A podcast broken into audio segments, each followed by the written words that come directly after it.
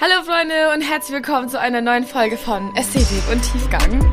It's so good to be back. Ich war jetzt über eine Woche flach gelegen. Leute, wirklich, ich habe so erwischt. Ne? Ich hoffe wirklich, man hört es nicht in meiner Stimme. Und wenn, dann entschuldige ich mich jetzt schon dafür, für irgendeinen Huster oder irgendeinen Schnupfen, äh, der sich vielleicht hier noch hörbar zeigen wird. Aber ähm, mir brennt einfach was auf dem Herzen, dass ich da jetzt unbedingt eine neue Folge aufnehmen musste. Äh, ich saß gerade so in meiner stillen Zeit und äh, habe 2. Timotheus äh, Kapitel 3 gelesen und äh, bin irgendwie die ganze Zeit auf ein und denselben Sten Stellen hängen geblieben und äh, das ist meistens immer so ein Zeichen, äh, wo Gott sagt so, hey, okay, da, da sollst du Fokus drauf legen. So. Und ich denke mir, beziehungsweise ich habe mich auch an super vielen Punkten selbst ertappt gefühlt ähm, und bin so ein bisschen aufgeschreckt innerlich, äh, weil ich mir so dachte, boah, das ist eigentlich ähm, so gefährlich und doch ist es Teil eines jeden Lebens von uns. Und äh, die Überschrift von diesem Kapitel lautet Der geistliche Niedergang in den letzten Tagen es hört sich so richtig mysteriös an. da, da, da, da. Aber ehrlich gesagt, und ihr werdet auch gleich merken, wieso, ähm, können wir das, glaube ich, in jedem persönlichen Leben von uns wiederfinden, an manchen Punkten vielleicht. Und ich glaube, es ist voll wichtig, dass man über sowas spricht und dass man auch sowas anspricht, dass man über geistliche, übers, übers geistliche, gesunde Leben, über die geistliche Gesundheit spricht, ja, genauso wie wir auch über unsere körperliche Gesundheit sprechen und äh, direkt zu einem Arzt rennen, wenn es uns nicht gut geht, wenn wir krank sind, so, ähm, genauso, finde ich, sollten wir auch mit unserem geistlichen Zustand umgehen und sollten darauf achten, dass unser Geist gesund ist. Und sobald sich da irgendein Virus anschleicht, sobald sich irgendeine Krankheit versucht breit zu machen, äh, ich spreche jetzt im, äh, in einer Metapher, also geistlich gesehen äh, breit macht, in uns, äh, in unseren Gedanken, in unserem Leben, in unserem Verhalten, in unserem Verhaltensmuster, ähm, in unseren Handlungen, da sollten wir aufschrecken und da sollten eigentlich alle Alarmglocken klingen und wir sollten sagen so, hey, okay, krass, wow, äh, das ist noch nicht mal so eine krasse Sache und trotzdem spricht das äh, die Bibel hier an und ich finde das auch richtig, richtig gut. Ähm, ich würde ganz gerne mit euch diese paar Verse einfach irgendwie erstmal lesen und wenn du möchtest, kannst du gerne deine Bibel mit mir aufschlagen äh, und gemeinsam mit mir lesen. Ansonsten gerne einfach zuhören. Ich werde diese vier, fünf Verse einfach durchlesen. Und er steht ab Vers 1. Das aber sollst du wissen, dass in den letzten Tagen schlimme Zeiten eintreten werden. Denn die Menschen werden sich selbst lieben, geldgierig sein, prahlerisch, überheblich, lästerer, den Eltern ungehorsam, undankbar, unheilig, lieblos, unversöhnlich, verleumderisch, unbeherrscht, gewalttätig, dem guten Feind, Verräter, leichtsinnig, aufgeblasen. Sie lieben das Vergnügen mehr als Gott. Erstmal bis dahin. Und ich weiß nicht so, wie es dir geht, wenn, wenn, wenn du solche Aufzählungen liest. Das hört sich ja alles so geballt, so richtig schlimm an und so richtig nach Sünde. Und wir wissen, okay, ja, das ist nicht gut und so. Ähm, aber lass uns da mal wirklich so einzelne, einzelne Punkte uns rauspicken. Weil ich musste feststellen, so, okay, hey, wie schnell komme ich an den Punkt, dass diese Stelle auf mein Leben zutrifft? Und wenn ich jetzt auch rückblickend so mein Leben betrachte, ähm, ich bin vor allem auch an dem Wort unheilig irgendwie so hängen geblieben. Das steht in Vers 2. Unheilig. Die Menschen werden unheilig sein. Und unser Gott sagt ja ganz klar, ich bin heilig und deshalb sollt ihr heilig, ihr sollt heilig sein, weil ich heilig bin. Und das sollte so unser Ziel sein, unser Bestreben, heilig zu sein. Das bedeutet äh, nicht, dass äh, jetzt ab jetzt nie wieder mehr Sünde in deinem Leben sein wird. Wir sind eine gefallene Natur und trotzdem werden wir sündigen. Aber ich glaube, hier geht es so viel mehr um das Bestreben danach, das Bestreben nach einer Lebensführung, nach einem Vorsatz, nach einem Leben im Glauben ähm, und im Vertrauen darauf, dass wir diesen Prozess mit Gott durchgehen können, dass er uns heiligt, dass er uns reinigt, dass er uns reinwäscht. Und da müssen wir aber erstmal zu dem Punkt kommen, zu sagen, okay, wo sind denn überhaupt die Punkte in meinem Leben, die nicht heilig sind? Wo sind die Bereiche, die noch nicht rein sind? Ähm, und das können die banalsten Dinge sein, so zum Beispiel unversöhnlich. So, wie, wie, wie oft leben wir durch unseren Alltag durch und haben irgendeinen Menschen in unserem Leben, mit dem wir uns nicht versöhnen, dem wir nicht vergeben können, der uns vielleicht nicht vergeben kann, wo einfach so eine Rivalität irgendwie ist. Wie oft, so bei mir war das ja mit meinem Vater, ne, die, die Leute, die sich die äh, Story angehört haben, ein paar Podcast-Folgen zuvor habe ich ja erzählt, wie ich meinem Vater vergeben habe, beziehungsweise vergeben musste irgendwo, weil mich das so von innen aufgefressen hat. Und, und das ist hier ein Punkt, der ähm, geistlichen Niedergang definiert. Das ist crazy. Okay, das heißt, lasst uns da wirklich voll vorsichtig sein. So, wenn wir unversöhnlich leben, wenn wir in Unvergebenheit leben, kann das zu einem geistlichen Niedergang führen. Genauso lieblos lieblos. Ich glaube, wir sind alle irgendwann mal lieblos oder äh, laufen mit so einer Mine durch den Alltag und äh, ja, verlieren kein nettes Wort an jemanden und äh, haben keine Liebe für die anderen Menschen, sind erkalten so ein bisschen. Ähm, ich glaube, da kannst du noch so nett und extrovertiert sein, aber ich glaube, voll oft passiert uns das, dass wir einfach irgendwie, vielleicht auch in der Gemeinde oder in deinem Freundeskreis oder so, wann hast du das letzte Mal wirklich so einen Mehrwert in diese Gruppe gebracht, so eine Liebe in diese, in diese Gemeinschaft gebracht, dass wirklich Menschen über dich sagen können, wow, das ist so ein herzlicher und so ein warmer Mensch. In ihm sehe ich den Heiligen Geist. So, lasst uns das wirklich so als, als Reminder uns tagtäglich in den Kopf rufen.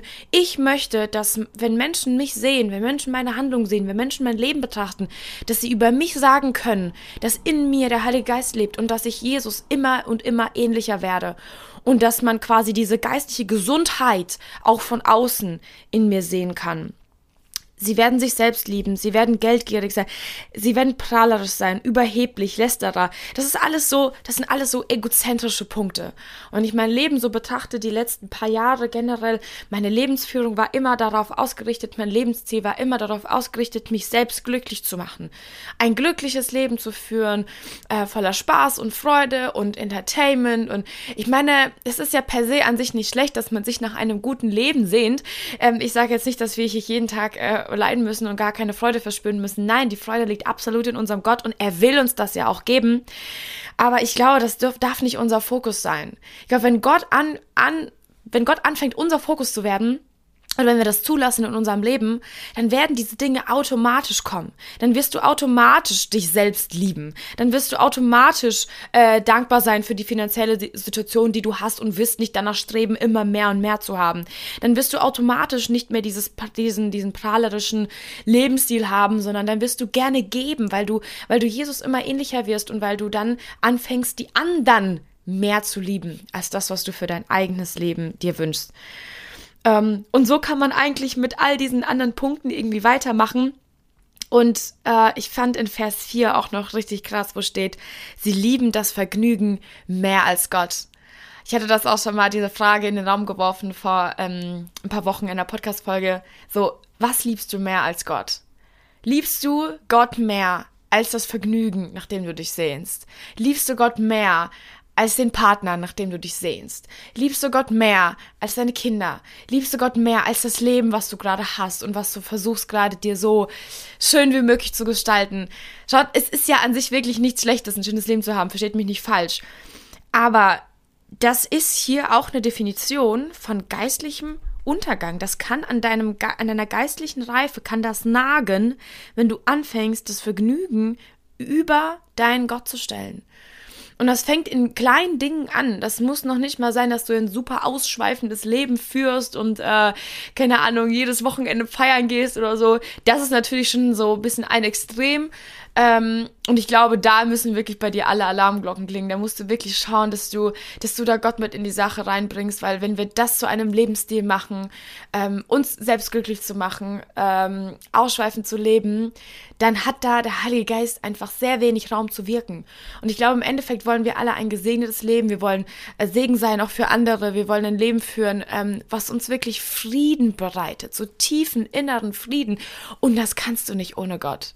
Das kannst du nicht ohne Gott, weil deine Seele sehnt sich ja nach einem Gott. Deine Seele wurde erschaffen dazu, Gemeinschaft zu haben mit einem Gott. Und ich glaube, das ist so wichtig, dass wir uns das tagtäglich wirklich ähm, uns daran erinnern, und so reflektieren, okay, was steht gerade über meinem Gott? Was steht gerade über der Sehnsucht nach Gott? Über der Sehnsucht, Zeit mit ihm zu verbringen? Und das können wirklich die kleinsten Dinge sein. So, wie oft gehen wir lieber irgendwo, äh, sind sofort dabei, wenn es darum geht, äh, mit Freunden wegzugehen oder irgendwie Spaß zu haben, was ja alles cool ist. Aber wie oft äh, vernachlässigen wir dann in unserem Alltag Zeit mit unserem Gott? Wenn, wenn, wenn das bei dir alles stimmt, wenn du wirklich regelmäßig Zeit mit Gott verbringst, dann, dann ist das ja auch nicht schlimm, wenn du sagst, okay, jetzt habe ich noch andere Zeit, die ich verplanen kann und die investiere ich jetzt in Vergnügen, die investiere ich jetzt in meine Freunde, die investiere, investiere ich jetzt in Entertainment, in Spaß. Das ist ja alles cool, das ist ja alles wunderbar. Aber wo, was ist dein Fundament? Gründest du dein ganzes Leben da drauf oder gründest du dein Leben auf Gott? Ist das deine erste Prio? So, und ich, ich, ich sage das mit so einer Dringlichkeit, weil ich mein Leben lang immer etwas anderes über Gott hatte stehen. Immer. Da war immer was, was wichtiger war. Und es war nie so, dass ich wirklich sagen konnte, Gott ist mir genug. Es war nie so, dass ich sagen konnte, nimm mir alles und ich bin trotzdem glücklich, weil ich Gott habe. Das konnte ich nie sagen. Und jetzt kann ich das. Weil ich in Intimität mit Gott gegangen bin, weil ich jeden Tag morgen Zeit mit ihm verbringe, weil ich ihn priorisiere weil ich mit ihm spreche, weil er für mich ein so wichtiger Bestandteil meines Lebens geworden ist, dass ich ähm, gar nicht mehr anders kann und automatisch immer jeden Tag mit ihm reden möchte, mich mit ihm austauschen möchte, von ihm hören möchte. Ähm, und ich glaube, wenn wir anfangen, wirklich da dem Heiligen Geist Freiraum in unserem Leben zu geben, ähm, dann wird er anfangen, an dieser geistlichen, an dem geistlichen Zustand bei uns zu arbeiten. Dann hat er nämlich Raum zu sagen, okay, hey, guck mal, Angelika, boah, da ist dieser, dieser, dieser Sache, guck mal, dieser Mensch, dem du nicht, dem du nicht vergeben kannst. So, komm, lass uns daran arbeiten, lass uns daran arbeiten, dass wir ihm vergeben können. Oder unbeherrscht, hey, in den und den Bereichen, da bist du einfach irgendwie noch voll ungezügelt und da wirst du schnell aggressiv und schnell laut. Komm, wir, komm, wir arbeiten da gemeinsam dran, ja. Dem guten Feind, wie hier in Vers 3 steht, dem guten Feind. So Menschen, die immer irgendwie nur das Negative sehen, äh, böse gesinnt sind, ja, und irgendwie immer alles so schlecht ist. Das ist für mich auch irgendwie so ein Indiz, dass da irgendwas nicht ganz gesund ist in deinem Geist. Weil wenn der Heilige Geist in uns lebt, dann ist das Freude. Dann strahlen wir das aus, dass wir Gemeinschaft mit ihm haben. Schau, du kannst nicht ähm, ein, eine gesunde Beziehung mit Gott führen und ständig negativ durch deinen Alltag gehen. Das muss sich ja irgendwie abzeichnen. Also das, womit du dich nährst, das zeichnet sich ja ab. Das bildet sich ab. Das sehen die anderen ja auch. Deswegen bete darum, dass der Heilige Geist mehr sichtbar wird in deinem Leben und dass der, dass, dass, dass er zeigt, dass ihr Gemeinschaft habt, dass es sichtbar ist, dass du strahlst, dass du leuchtest, dass du dich freust, ähm, dass die Menschen das sehen und inspiriert sind von dir. Ich glaube, das ist auch so das, was Gott möchte, dass, dass ähm, wir als seine Kinder wirklich auch ein Licht sind für die Welt. Dass die Welt sieht, okay, krass, mit denen ist irgendwas anders so, ne? Die streben nicht jedes Wochenende danach Party zu machen, sondern die streben danach, äh, jedes Wochenende Gemeinschaft mit anderen Christen zu haben, Lobpreis zu machen, in die Gemeinde zu gehen, stille Zeit zu machen. Das ist deren Prio. Und ich glaube, somit können wir auch Zeugnis sein für andere. Somit können wir auch zeigen, so, hey, ein Leben mit Gott kann nur schöner sein. Im Endeffekt stellt dich dieses Party machen und ähm, das Vergnügen, von dem hier gesprochen wird, das stellt dich vielleicht für eine Zeit lang zufrieden, aber irgendwann bist du so leer und so ausgelaugt, dass du dich fragst, wo ist der Sinn in meinem Leben? Ist das wirklich der Sinn?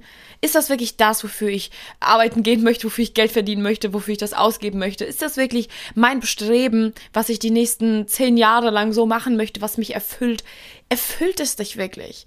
Und ich glaube nicht. Ich glaube, langfristig gesehen erfüllt es uns Menschen nicht. Und deswegen lass uns wirklich daran arbeiten, was uns wirklich erfüllt. Und das ist Gemeinschaft mit unserem Gott. Dem Heiligen Geist Raum zu geben, in unserem Leben zu arbeiten und was Wunderschönes draus zu machen. Und ich kann dir wirklich sagen, er wird dich nicht enttäuschen.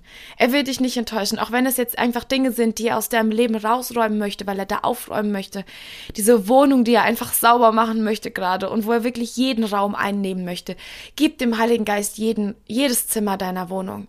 Gib ihm nicht nur ein Zimmer, gib ihm jedes Zimmer. Mach jede Tür auf für jeden noch so schmerzhaften Bereich, wo du ganz genau weißt, boah, da muss Heilung rein. Okay, da brauche ich echt Heilung, da brauche ich Wiederherstellung, da brauche ich vielleicht Ermahnung. Lass dich auch vom Heiligen Geist ermahnen. Das ist ja an sich nicht schlechtes. Ich weiß, wir Menschen, wir sind immer so, ähm, schlecht darin, Fehler zuzugeben. Äh, zumindest bei mir war das voll lange so. Oder ist vielleicht in manchen Bereichen immer noch so. Ähm, dass es mir schwerfällt zu sagen, okay, ja, stimmt, ja, okay, da muss ich mich ermahnen lassen. Da muss ich mir, da muss ich diese Kritik, muss ich annehmen und muss ich verbessern, ja. Deswegen ist es voll wichtig, dass man Menschen in seinem Leben hat, die geistliche Autorität in deinem Leben haben und sowas aussprechen können und sehen können in deinem Leben. Ähm, deswegen such dir da wirklich Gemeinschaft, sei verankert in einer Gemeinde, sei verankert in pastoraler Führung und ähm, ja, such dir Freunde, mit denen du vielleicht gemeinsam solche Bibelstellen durchgehen kannst, wo ihr vielleicht euch mal zusammensetzt und wo ihr sagt, okay, lass mal jetzt ehrlich sein. So, lass mal jetzt wirklich jedes, jedes Wort einzeln durchgehen ähm, und lass mal gucken, wo wir noch unsere Struggles haben Lass mal wirklich ehrlich zueinander sein. Und ich glaube, das kann echt voll hilfreich sein, wenn man anfängt, so ein bisschen sein Leben und sich selbst zu analysieren, seinen Charakter und den Heiligen Geist bittet, dass er einem da so das voll highlightet. Ähm, das kann wirklich nur zum Segen sein. Deswegen ermutige ich dich, lest das vielleicht einfach nochmal in deiner stillen Zeit durch, diese Stelle, 2. Timotheus 3. Ähm, und hör einfach mal hin, hör einfach mal hin, was der Heilige Geist dir zu sagen hat und lass uns wirklich nach einem gesunden geistlichen Zustand streben. Sei darin gesegnet und bis zum nächsten Mal.